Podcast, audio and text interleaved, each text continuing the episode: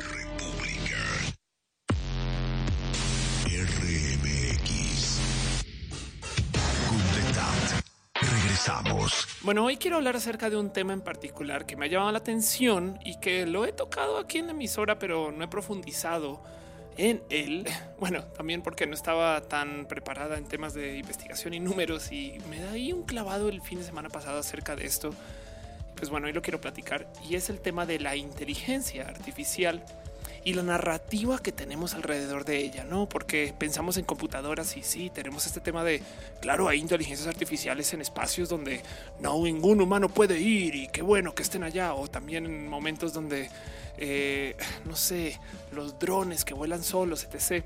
Y siempre, siempre hablamos de, los robots como estas cosas a las cuales les debemos de tener miedo y así, ¿no? Y sí, la verdad es que los robots piden de nosotros algo en su naturaleza que también nos da miedo. O sea, hay robots que escriben noticias, hay robots que están tratando de hacer diagnosis médica. No se imaginan lo que es eso, que un robot de repente diga esta persona no tiene cáncer y sí, o viceversa, no? Pero bueno, hoy no quiero futurear en ese tema, sino más bien quiero traer esto al caso.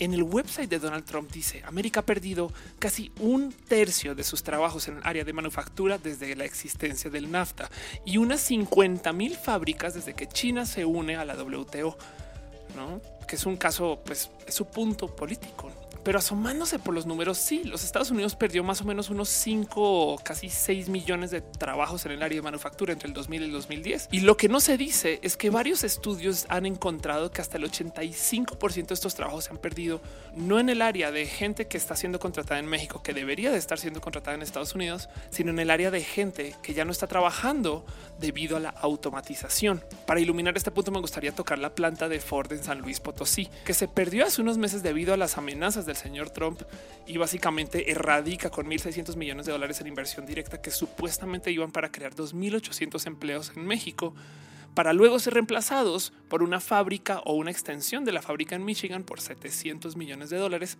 Pero ojo, aquí el dato que iba a generar 700 empleos. Además que la fábrica en Michigan está destinada a crear coches eléctricos, que, que, es algo completamente diferente a lo que se va a construir en México. Pero es que justo en Michigan dotan de la tecnología para no requerir de tantos empleados para hacer exactamente lo mismo o bueno, casi lo mismo en capacidad de creación de fábrica vehicular. Ese es el riesgo de la automatización.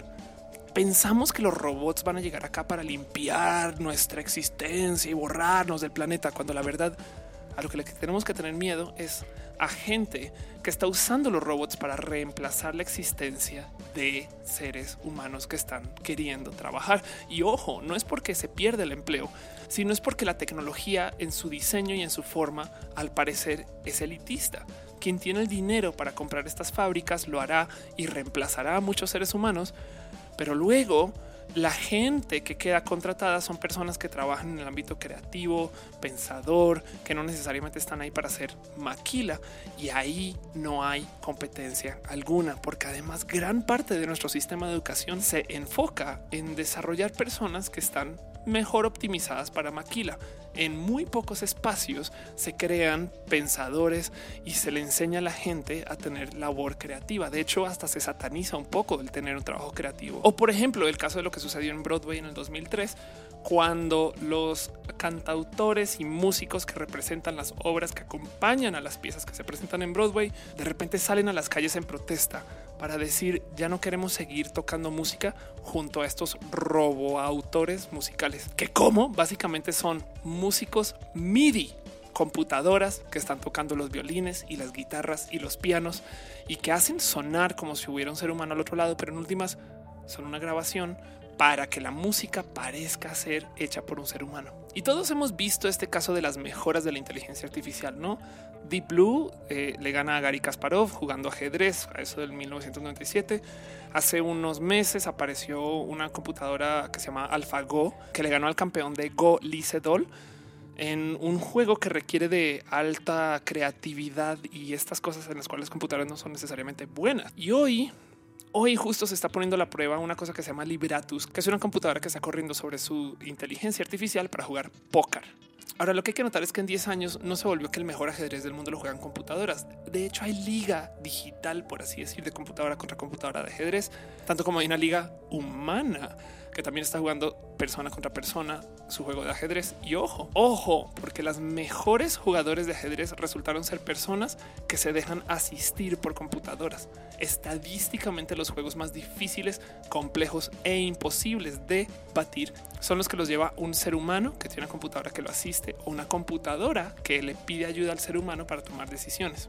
Así que la narrativa que los quiero invitar a que consideren acerca del desarrollo de la inteligencia artificial y el uso de computadoras no es que vienen acá para destrozarnos, sino es que la gente misma puede que sea quien nos destroce por medio de tener acceso a las computadoras y usarlas para opacar a la gente que no.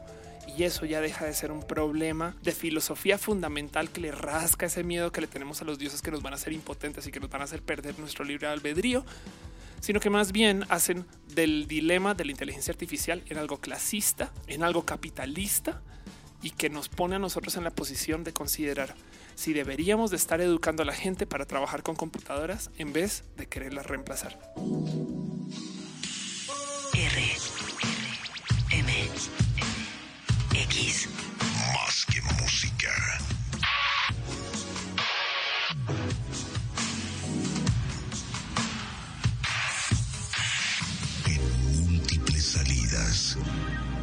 Ver, Ofelia, platícanos rápidamente qué fue lo que pasó con estos activistas a los que les mandaron un mensaje SMS. ¿Es posible que te hackeen tu teléfono de esa forma? Es posible por el momento, será posible por mucho tiempo, quién sabe. Básicamente lo que está usando este grupo es un tipo de hack que se llama un Zero Day Exploit. Entiéndase un, sabemos que esto existe, pero sabemos que apenas lo usemos, le vamos a decir a Apple que sabemos que existe. Por consecuencia, saldrá un parche en, espérate, los días que va a cubrir la vulnerabilidad. Entonces, son de estas cosas que se usan muy poco. Básicamente Apple diseña sus teléfonos con control total sobre el software. De hecho, ellos se fijan en todas las aplicaciones que suban a la tienda y verifican entre comillas a mano, digo entre comillas porque suben tantas aplicaciones que sería absurdo pensar que se toman el tiempo de verlas todas a profundidad pero las verifican para que estas aplicaciones no tengan capacidad de hacer cosas como lo que hace este exploit. Ahora, irónicamente... ¿Y, qué hace este exploit específicamente? ¿Le da control de tu teléfono y del contenido del mismo a la persona que te hackeó? Lo que, lo que hace es pone tu teléfono en un modo que está por fuera de, como por así decir, la cárcel del control de Apple. Lo llaman jailbreaking.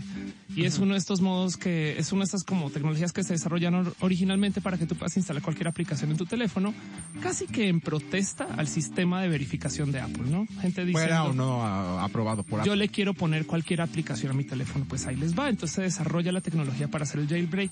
Pues alguien encuentra cómo hacer un jailbreak desde un link y ha sucedido en contadas ocasiones, pero en este caso lo que hicieron es mandarles enlace por mensaje de texto a los activistas, quienes lo abren y su teléfono queda completamente liberado de usar eh, para, para poder usar aplicaciones como eh, este espacio, que esta cosa que se llama Pegasus.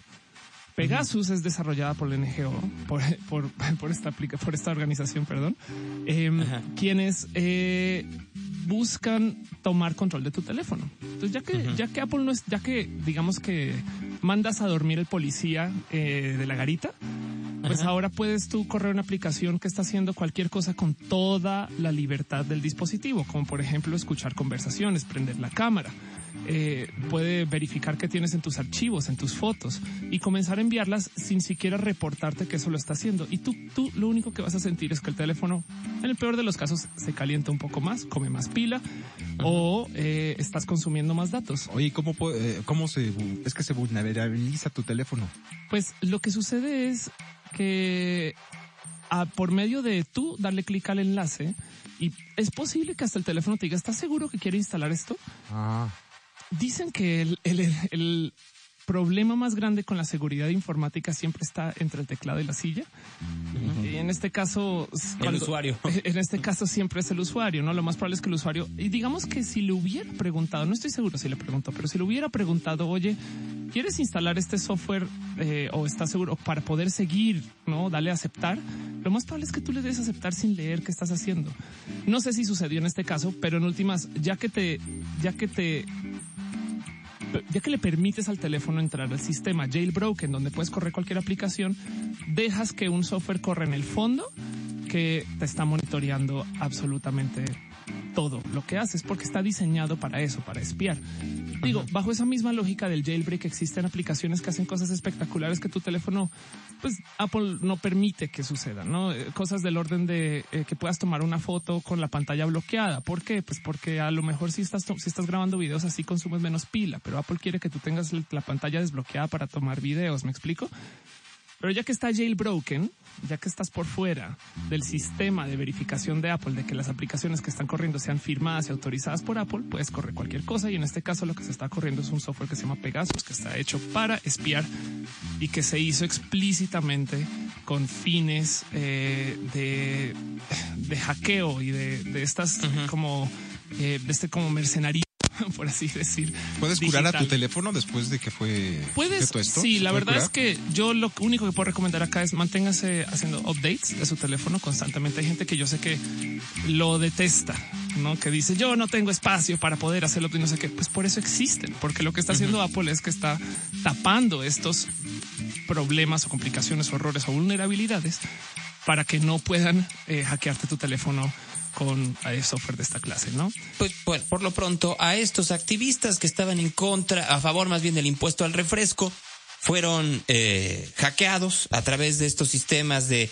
NSO, de esta empresa israelí, eh, que ahora tiene base también en San Francisco, que dice, nosotros no lo vendemos para hackear, lo vendemos a agencias policíacas, para otro tipo de situaciones, pero ahora resulta que a todos ellos, en todas estas eh, ligas que, que ah, son un montón utilizando todo tipo de artilugios o de cuentas que parecieran reales pero no lo son, desde Uno Noticias o YouTube o SM Mensajes o cosas por el estilo, pero que todas son falsas, eh, les hackearon su teléfono a estos eh, personajes que en pocas palabras dicen que eh, obviamente estaban a favor de un impuesto que iba a, a- y que está en este momento pues afectando a una de las empresas o uno de los eh, a uno de Sectores los más giros, grandes, ¿no? a uno de los sectores más grandes Sí. en México. Entonces, la investigación fue eh, develada el viernes pasado por el New York Times. En México no ha tenido mucha repercusión como debiera de tenerla, no solo por agentes que se dedican a la ciberseguridad, sino también del gobierno, en donde pues, lo que se deja ver es que alguien tiene el poder y la influencia para poder hackear los eh, teléfonos, pues no solo en este caso de los enemigos de este sector, sino de cualquiera, ¿no? Ya lo habíamos visto anteriormente con el Hacking Team y ahora lo estamos viendo con NSO según esta investigación del New donde, York donde me Times. gustaría nomás dejar en claro que parte del problema del hacking es que hay un usuario que lo autorizó. ¿Me explico? Si te envían un mensaje de texto de alguien que no conoces diciendo, oye, abre mi archivo y ejecútalo, pues, hey, ¿sabes? En este caso en particular son muy... em, deceptivos los mensajes también. Hubo un caso en particular de un virus que eh, se volvió extremadamente famoso, no sé si fue el virus más famoso en la historia, porque el mail tenía como sujeto te amo. Y mucha gente abría el correo electrónico. Yo lo habría hecho. Y, y se va a investigar que como así que te amo, ¿no? A mí no, porque no me ama nadie. Entonces, Ya No, lo sabes. me- sí, sí me Habría- algo sospechoso ahí. Entonces, entonces, no, no, no, es- no es verdad eso. ¿no? Ah, Bueno, habrá este- que preguntarle entonces a la policía cibernética qué hacer con esto, ¿no? Digo, porque, digo, no sé, ahí están. Yo sé que de repente tienen momentos de, de lucidez, Gonzalo. Ha habido casos, ha habido casos. Ha habido casos, es verdad. Ay, sí, Pues- sobre todo en este. Bueno, voy a ir a música. Regresando, se quedan con Ofelia ustedes y yo tengo.